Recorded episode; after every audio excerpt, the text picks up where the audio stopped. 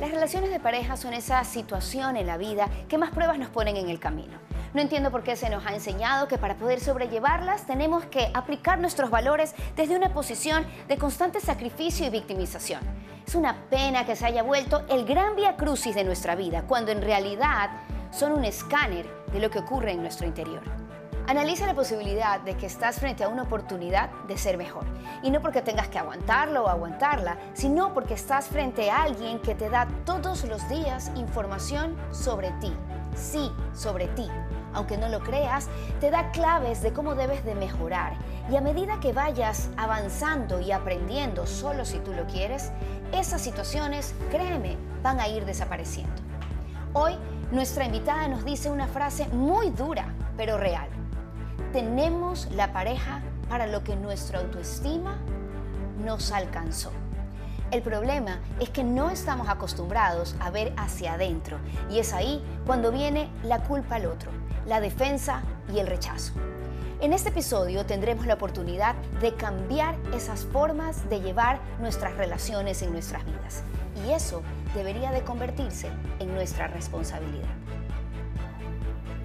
Estoy feliz que hoy me acompaña Mariana Bermúdez. Es una mujer maravillosa, psicóloga, pero más allá me encanta porque compartimos una energía de espiritualidad que nos demuestra que más allá de la ciencia hay mucho más, mucho más allá de los libros que nos puede aportar para tener una vida en paz.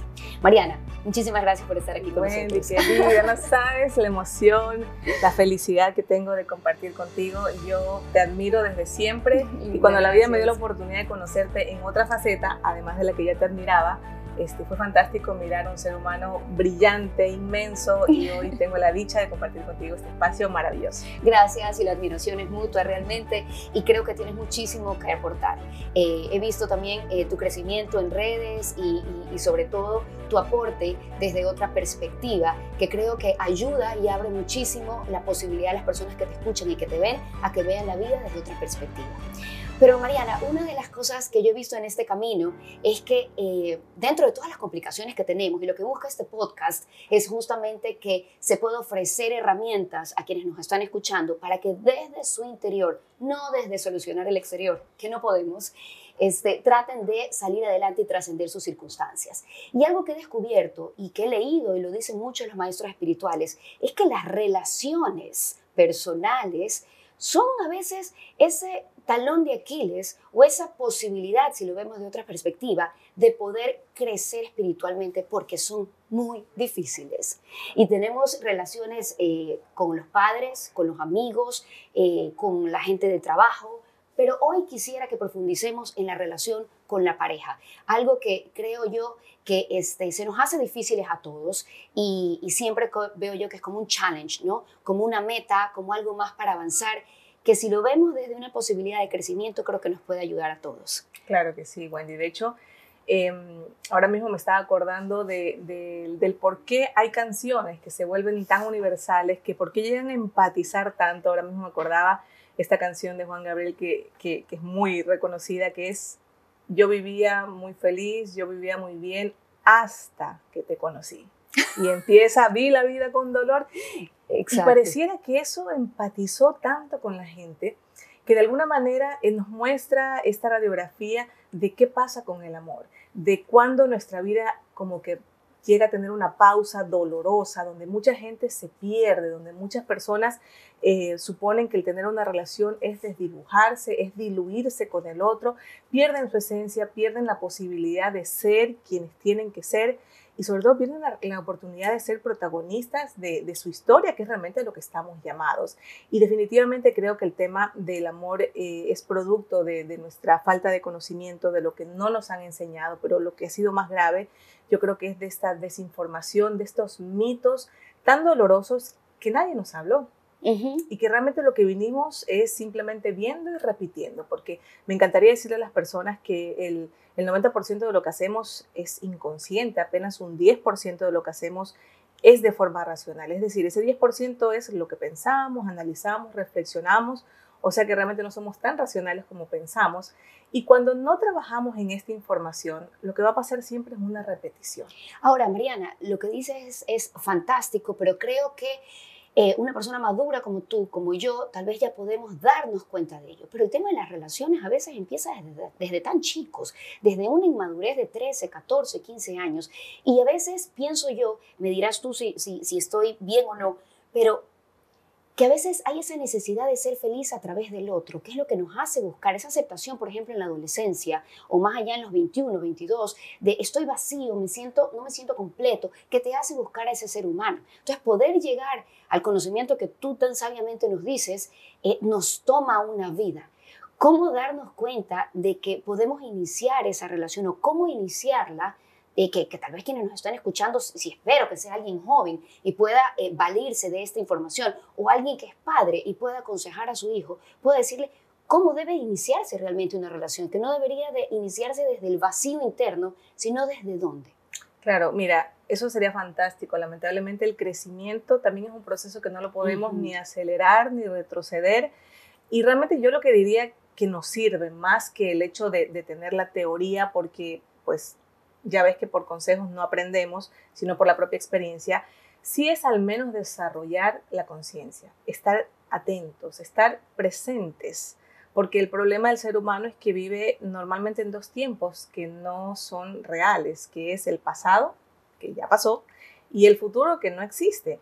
Por lo tanto, nos desconectamos del momento presente en el que no podemos identificar realmente lo que queremos, lo que necesitamos. Y en el tema de pareja, trayendo todos estos mitos, trayendo estas programaciones, vamos ya como de alguna manera preparados a, tengo que buscar el que me hace feliz, tengo que buscar el que se hace cargo de mis faltantes, de mis sufrimientos, de mi dolor. Es como que vamos con esta concepción de que la pareja es el que me tiene que, el salvador. que completar y salvar, exactamente.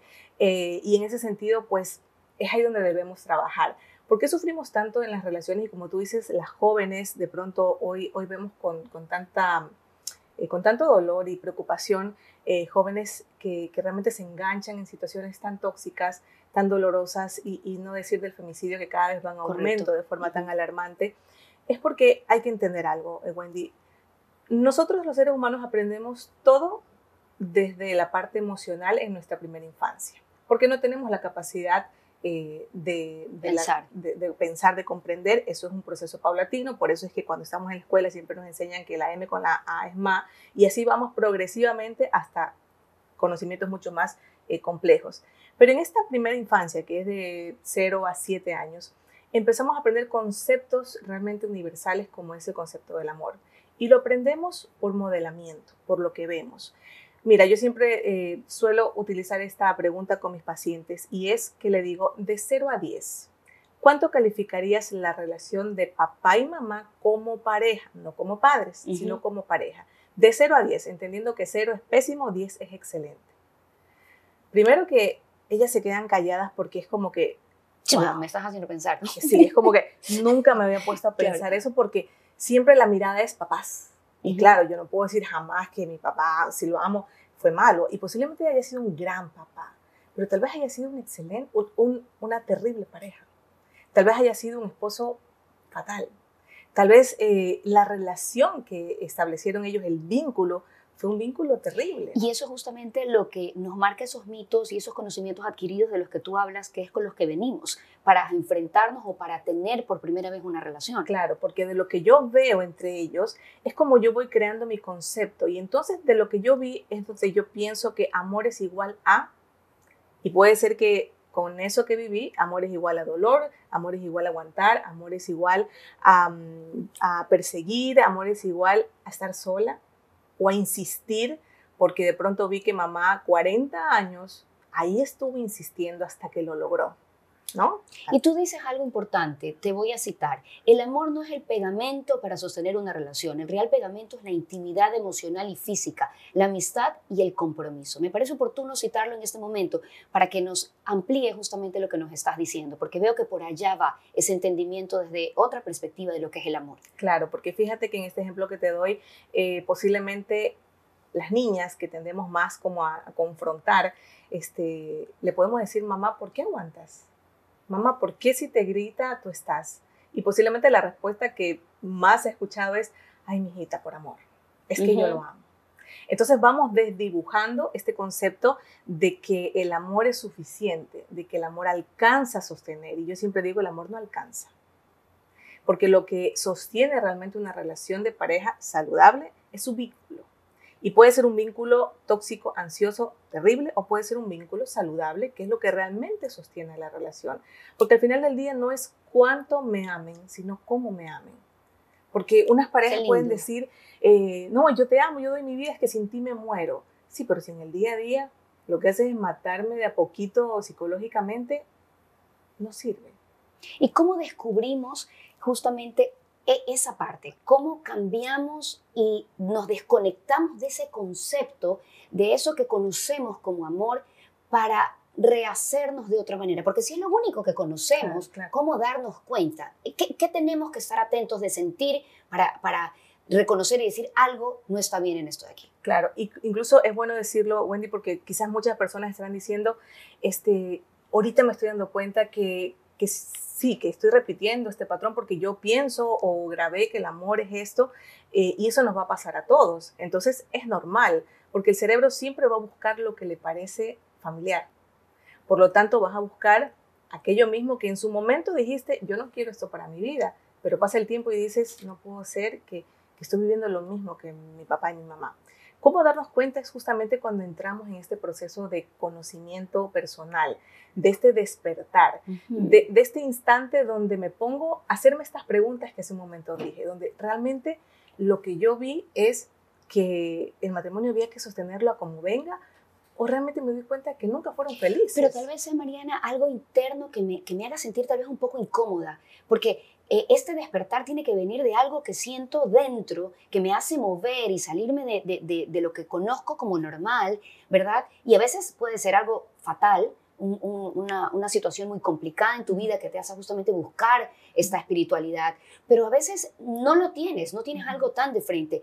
¿Cómo describirías tú ese sentimiento que al final alguien pueda decir, ajá, eso me ha pasado? O sea, las preguntas te las haces, pero porque nace qué en ti? Una incomodidad, una intuición, el saber escucharte. ¿Cómo lo describirías? Lo que te empuja eso es la insatisfacción, que normalmente no queremos sentir y no queremos mirar, porque mm, pareciera que más fácil es como que, ah, lo mismo que hacemos con el cuerpo, ojo. O sea, me duele la cabeza, me tomo la pastilla. O sea, no voy a averiguar qué, es lo que me causa. ¿Para me voy a poner a pensar? Me duele la espalda y eso es un ejercicio que se los voy dando aquí mismo. No me pongo a pensar, ¿qué, qué diría mi cuerpo si hablara? ¿A quién estoy cargando? ¿Qué estoy cargando de más? Entonces, claro, como no me quiero hacer esas preguntas, porque como ya sé las respuestas y sé que eso supone una acción, que eso sería soltar, descargar a quien estoy cargando de más, entonces me tomo la pastilla y no pasa nada. O lo que es peor, me acostumbro a vivir con el dolor, que esa parecería la falla técnica que tenemos los seres humanos y es que nos acostumbramos lamentablemente todo hasta el dolor. Y no, y no es justo. Sin embargo, dentro de esta dinámica de una relación, ¿verdad? Si yo te hiciera, tuviésemos otra clase de conversación ahora y yo te hablara sobre cómo, cómo hay que llevar una relación sana, la aceptación seguramente, este, o los acuerdos más bien, seguramente sería una frase que saliera en nuestra conversación. ¿Y, y a qué la traigo a colación? Porque si estamos hablando de esto de no querer aceptar o no poder aceptar muchas cosas que vemos en el otro y que no me incomodan y que nacen de unos conocimientos adquiridos, ¿verdad? ¿Cómo entonces puedo practicar el acuerdo, algo tan necesario en una relación, sin perderme en el intento? Porque si yo quiero tener un acuerdo contigo, Mariana, que eres mi pareja, ¿verdad? Este, pero luego estoy basada, todo mi pasado y toda mi, mi, fuente de quién soy y quién soy en esta relación está basada en conceptos equivocados o que no me traen felicidad. ¿Cómo logro hacer este acuerdo que trae paz a la relación, pero que al final me pierdo en el intento? Claro, y esa es lamentablemente la mayor falla por lo cual eh, la mayoría de las relaciones no terminan funcionando. Porque en este intento fantasioso de que por llegar a acuerdos lo que hago es ceder todo, aceptar todo. Eh, bueno, ya, este, ¿para qué es el problema?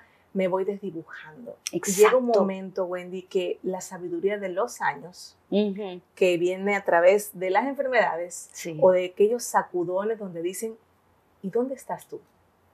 Entonces, para llegar a hacer esos acuerdos que tú dices que son fantásticos, que uno realmente dice, wow, aprendí a vivir y qué bonito que se puede vivir en pareja, es cuando llegas primero a hacer acuerdos contigo. Qué lindo. ¿Y cómo empezamos a eso? Bueno, justamente en este conocimiento, eh, reconocer qué soy, qué quiero hacer con mi vida. Porque em, el hecho de, mirarnos solo a través de la pareja supone ya que nos vamos olvidando de, de qué soy, de qué vine, qué quiero realmente con mi vida. Cuando le quitamos el peso de que el otro me completa y más bien de que me acompaña, de que me complementa, ya entonces me hago cargo de esta parte de mi vida que normalmente se la vamos adjudicando a la pareja, donde decimos, él vino a darme la felicidad o eh, sin él no me veo, porque hay personas que realmente dicen, sin él no me veo. Y claro, perder una pareja, por supuesto que es muy doloroso, pero no es que no puedo vivir sin esa persona. Hay mujeres que entran, o bueno, hombres también, en esa necesidad que es realmente donde se radica la mayor de, de, los errores, el mayor de los errores, porque cuando entramos en una relación desde la necesidad, estamos dispuestos a dar absolutamente todo. ¿Por qué? Porque la, diferencia entre necesidad y, querer y preferir es lo que me hace tener que aceptar cualquier cosa o elegir. Siempre pongo este ejemplo con mis pacientes y cuando me muero de la sed, cuando estoy sedienta y necesito agua en una situación extrema, pues ya no siento que no estoy en condición de pedir eh, agua helada, agua con gas, agua sin gas.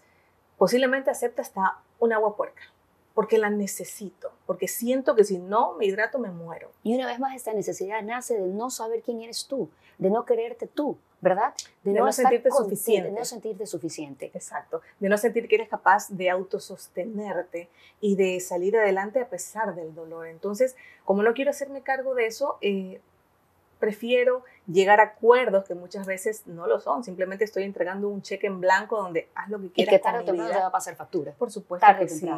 Y dentro de esa explicación que estás dando, Mariana, hay algo que tú y muchas este, maestros espirituales o muchos científicos o mucha gente que habla de este, de este tema que estamos conversando este, eh, del, del autoconocimiento es el ser víctima. ¿Verdad? El dejar de ser víctima. Y eso es súper diferente y súper, es una propuesta muy eh, eh, que nos rompe porque estamos acostumbrados a echarle la culpa al otro. Estamos acostumbrados a decir, es que si no me hubiese pasado, es que si no me hubiese enfermado, es que si no hubiese perdido el trabajo, es que si él no me hubiese tratado así o ella no me hubiese este, traicionado, en fin. Y cómo entender esta posición de la víctima sin hacer sentir a nadie culpable, pero de alguna manera sí responsable y darse cuenta de que estar en esa posición no nos lleva a nada positivo. No, y saben que siempre digo que para ser una buena víctima, porque todos queremos siempre hacer nuestro mejor papel, correcto. Tienen que pasarnos de todo.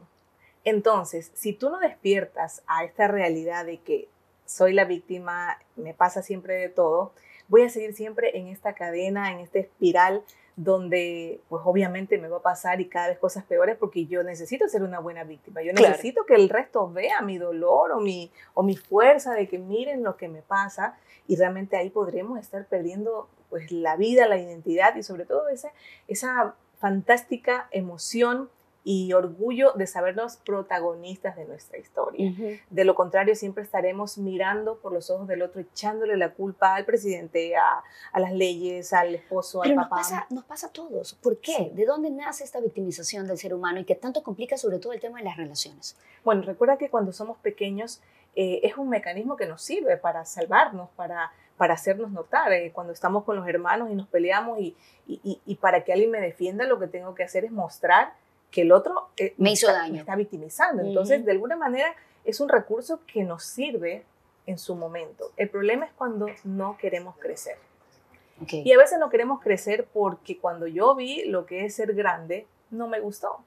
Porque vi a un papá, una mamá amargados, eh, donde solo su, su, forma de lenguaje era la exigencia, el resentimiento, Ojo, siempre, siempre repito algo que aprendí y es que el, problema de las parejas no es que se peleen, porque obviamente todos vamos a tener discusiones, pero también asegúrense de que sus hijos los vean reconciliarse. Ok, qué buen punto. Los vean pedirse disculpas, los vean decir, este, la verdad tuve un, mal momento y, ya lo pensé bien, sí, perdóname, porque a la final no fue nada importante. Entonces ahí vamos realmente eh, utilizando estos buenos conceptos de que, ok, estoy viendo a alguien que se está haciendo cargo de su vida, de su responsabilidad, de su mal momento, pero cuando no veo eso, quiero seguir siendo niño y quiero hacer que todo el mundo me defienda. Y para que todo el mundo me defienda o me tenga pena, tengo que ser una buena víctima. Y lo que atraigo es eso, ¿no? De pronto personas dicen, no sé por qué me pasa a mí de todo. Y eso te iba a preguntar, hay tantos patrones, tanta gente que tú conoces y dices, pero es que otra vez caí con el mismo patrón de pareja. Y es justamente por esto me imagino también. Claro, claro que sí, como te decía hace un momento, nuestro cerebro siempre va a buscar aquello que le parezca familiar, siempre. Entonces, si mi concepto de amor fue este concepto distorsionado de, que amor es igual aguante de esta posición autoritaria. Alguna vez con una paciente recuerdo que, que cuando hablaba de su ex y de lo que le costaba y le dolía dejarlo y, del daño que él hacía, y le pregunté, ¿cómo fue la primera vez eh, que lo viste a él? ¿Qué escena te acuerdas que, que fue la vez en cuanto lo conociste? Y me dijo, bueno, la primera escena es cuando lo vi a él borracho, casi que tirado en una discoteca. Entonces, claro, llama la atención de que cómo es que alguien así te va a atraer. Y le dije, ¿y cuando ves esta escena, a qué te recuerda? Y fue inmediato el que ella diga, a mi papá. Entonces fíjate que en ese intento de sanar a ese papá, que no tuvo quien lo sane, porque de pronto pensamos que la mamá debía sanarlo, es como que inconscientemente busco afuera esta nueva figura porque él sí lo voy a sanar. Ay, por eso nos equivocamos tanto, Mariana. Sí. Es impresionante. Sí, pero yo creo que, Wendy, este, decir equivocarnos tanto de pronto es como seguirnos dando y hundiéndonos en una situación. Yo sé que duele mucho, pero de alguna manera es, vamos aprendiendo. Y tú dices algo también bonito que vuelvo a citarte. Perder no es fracasar. Y creo que es algo lindo para quienes hemos tenido la oportunidad de divorciarnos, de vivir ese rompimiento tan fuerte, tan doloroso, pero que luego te das cuenta con los años que no ha sido tan complicado, ¿verdad? Pero duele. Pero sobre todo te quedas con ese estigma de que has fracasado. Claro, y ese es uno de los mitos que realmente más nos dañan en el amor, Wendy, porque eh, nos preparan para pensar que éxito es sostener. Sinónimo de éxito es durar en una pareja y, como lo dije en, en otra entrevista, vamos por ahí anhelando de decir, yo me quiero quedar en este matrimonio y durar 40, 50 años como mi papá, como mis abuelos, pero antes de anhelar eso, debiéramos realmente revisar si los abuelos y papá fueron realmente felices o uno de los dos fue el que aguantó al otro y si es así, entonces pues y no puedo celebrar eso. Por supuesto. Ahora, has mencionado mucho del hecho de que escogemos eh, nuestras parejas por lo que eh, nuestro cerebro lo, lo, lo, reconoce como familiar. Y bueno, científicamente está, está comprobado. El otro día escuchaba a, a un speaker que decía y, sabes que lo logré entender súper bien. Decía, no te pasa que te quieres comprar un carro amarillo y de pronto ves tú los carros amarillos. O no te pasa que estás embarazada y de pronto ves 800 mujeres embarazadas. Es la forma como funciona el cerebro. Y creo que es, va acorde con lo que tú estás mencionando. O sea, es lo que teníamos, es lo que sabemos y es donde allá va buscando naturalmente, de manera orgánica, el cerebro. Pero si somos conscientes de eso, podemos pues ampliar, podemos separarnos. Pero entonces tú mencionas el que esto, ¿no? El que vemos lo, lo conocido y lo repetimos. Pero hay también quienes dicen que las parejas son como esta ley del espejo, que también nos reflejan nuestras carencias. ¿Qué piensas tú de eso? Sí, totalmente. Este, para mí todo es un reflejo del interior. Nuestras parejas, nuestros amigos, el trabajo en el que estamos. Y, por ahí debe servirnos esto, no para asustarnos, porque de pronto muchas personas están diciendo, uy, Dios mío, ¿cómo está mi interior? Sino que es información de qué necesito sanar. Eh, aunque te, aunque te parezca curioso, no siempre las parejas me buscan eh, por, por, problemas entre ellos. A veces, este, ahora mismo me estoy acordando de alguien que me buscó porque tenía una pelea infernal interminable con su jefe. Pero terrible, o sea, era una cosa que ella ya le dio roncha, le dio ansiedad, depresión. O sea, terrible, ¿no?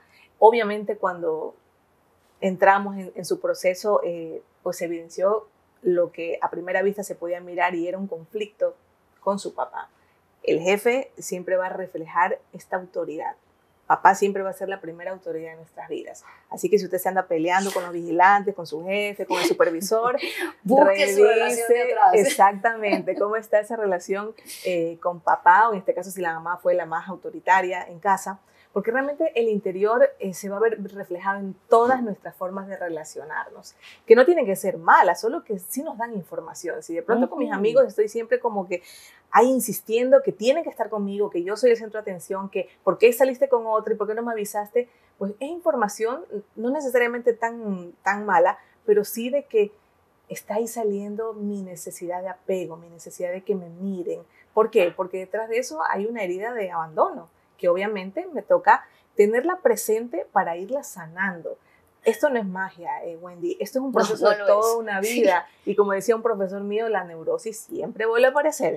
Y aparece en la necesidad y en la medida que necesitemos pasar al siguiente nivel. Entonces, efectivamente, las parejas sí van a ser eh, estos espejos y en vez de pelearnos en serio, miremos la información que nos están dando, porque resulta que ellos pueden ver aquellas partes nuestras que nosotros no alcanzamos a mirarnos. Por eso nosotros necesitamos un espejo, porque yo no puedo mirar la dimensión de cómo se ve esta rosa si no es reflejada en un espejo. Y la pareja también hace lo mismo. Entonces, eh, el problema es que como no estamos en esa apertura de, crecer mucho más si el otro que tiene defectos y yo también se los estoy viendo me va a enseñar a mí, entonces siempre estaré como con esta postura de, rechazo, de defensa perdiéndome la oportunidad de lo que estoy viendo eh, en la pareja. Que yo creo que es justamente lo que hemos explorado en esta conversación, para que la gente se dé cuenta, y como lo, lo, repito, este, este podcast no busca tratar de solucionar la vida de la gente hacia afuera, porque yo no creo que así funcione, entonces trato de aportar mi, mi, conocimiento y, mi aprendizaje. O sea, la única solución es trabajar en ti. Entonces, hemos explorado el ser víctima, el dejar de ser víctima y el darte cuenta de eso. Hemos explorado el tema de cómo estos conocimientos adquiridos se reflejan tanto en la clase de relación que tenemos, en la clase de pareja que tenemos y también nuestras propias carencias, como tú lo decías, ¿verdad? Esto de la, de la ley del espejo que es tan cierta, pero que tenemos que tener como que la, la las ganas, Mariana, de en vez de estar en una constante lucha por lo que está externo y no es como yo quiero, de darnos cuenta, como tú dices, esa información que nos viene, porque es una información que te ayuda a crecer a ti, o sea, para retomarla en tu interior. ¿Sería esa la pauta que tú pudieras darle a la gente para ver cómo reconoce que todas estas molestias, todas estas fastidios que tenemos en, en nuestra vida a través de las relaciones, de alguna manera son una oportunidad maravillosa que el universo te da para que puedas renacer, crecer, reinventarte? La vida siempre nos va constantemente en su generosidad a poner estos escenarios que si se van repitiendo es porque estamos en esa resistencia de no haber aprendido o no haber aprendido lo suficiente en la anterior ocasión y por eso se repite. No es porque solo a mí me pasa o no sé por qué. Dejemos de mirar las respuestas afuera, dejemos de mirar los responsables afuera porque nos perdemos la oportunidad maravillosa de volvernos protagonistas, de saber realmente lo que vine a ser. Algún día, eh, ojalá antes de irnos hacia otra dimensión, podamos decir, fui lo que quise ser, sobre todo porque me hice cargo de mí y a partir de eso me, sané. Eh, siempre digo que esta vida venimos a tres cosas, que es aprender, a sanarnos y a ser felices. Eso debe convertirse en una responsabilidad. Y no permitamos que el amor, que realmente es un regalo maravilloso, es una energía transformadora, se convierta realmente en ese hueco oscuro. Y para eso necesitamos aprender a sanarnos y ser felices. Recuerden que tenemos la pareja para lo que nuestra autoestima nos alcanzó. Por lo tanto, si esa pareja sienten que está mermando, que está succionando, ya no, ya no lo mira el otro, no es su culpa, él está dando lo que tiene. Más bien pregúntese, ¿qué necesito sanar yo?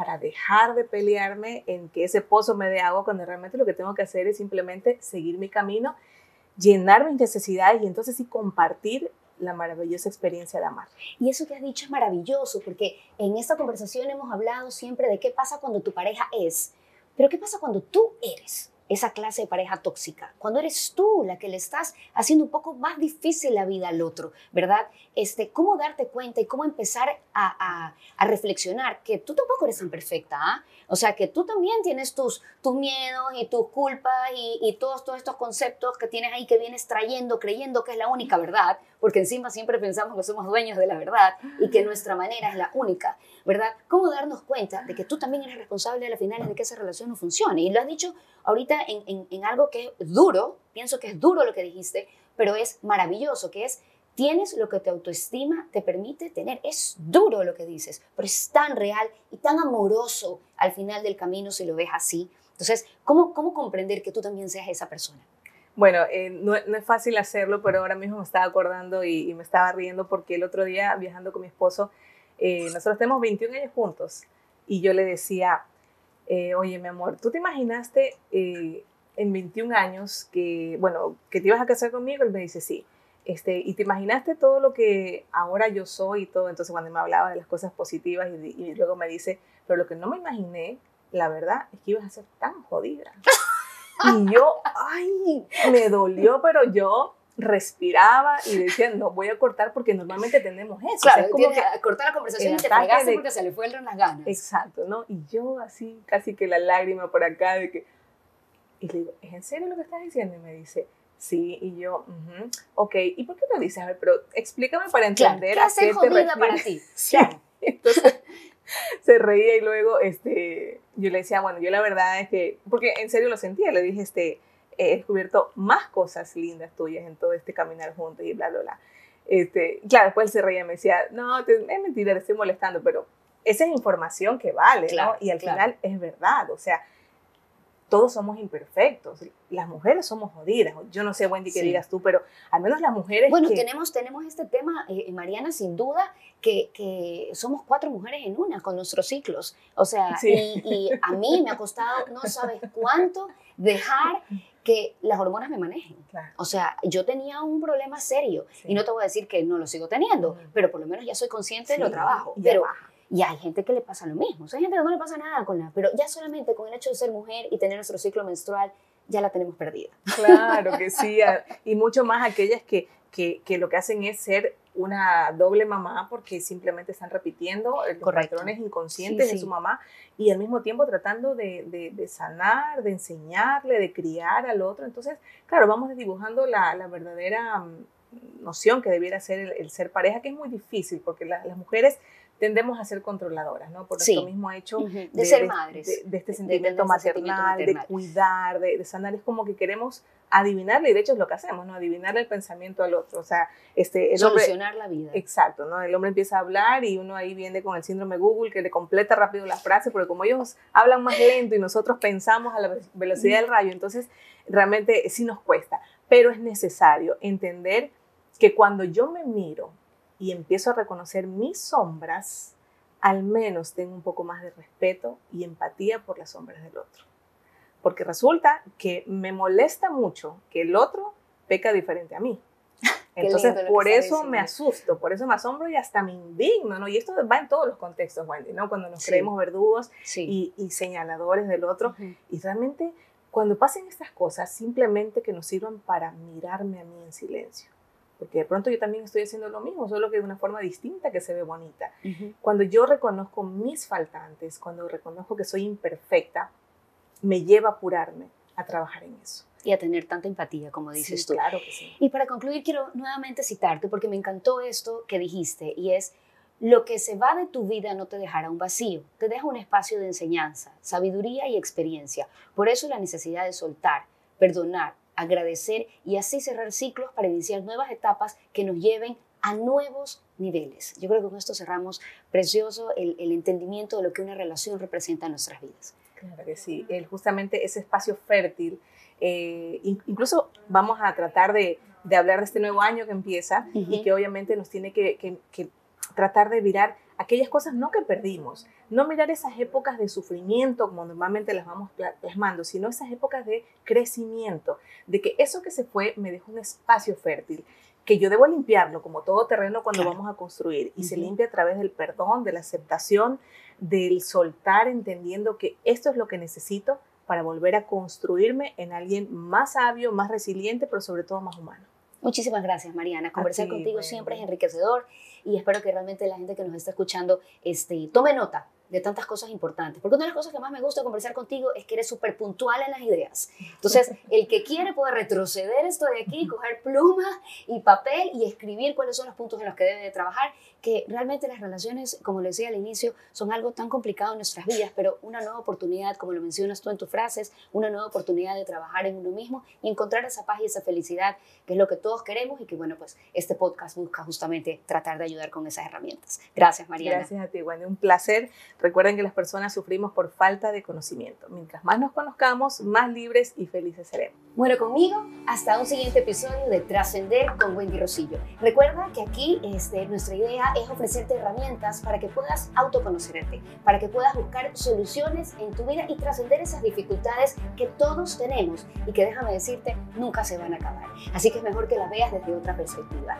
Recuerda que puedes escuchar este podcast en Anchor, Google Podcast, Apple Podcast, Spotify y por supuesto en tctelevisión.com. Hasta la próxima. Este espacio es para ti Escríbeme a mis redes en Facebook e Instagram, arroba trascender con Wendy Rosillo, y dime qué información te interesaría conocer, qué tema te gustaría tratar o sobre qué técnica quisieras aprender y buscaré cómo ayudarte. No olvides que puedes ver el podcast video en tctelevisión.com y escucharlo en todas las plataformas disponibles.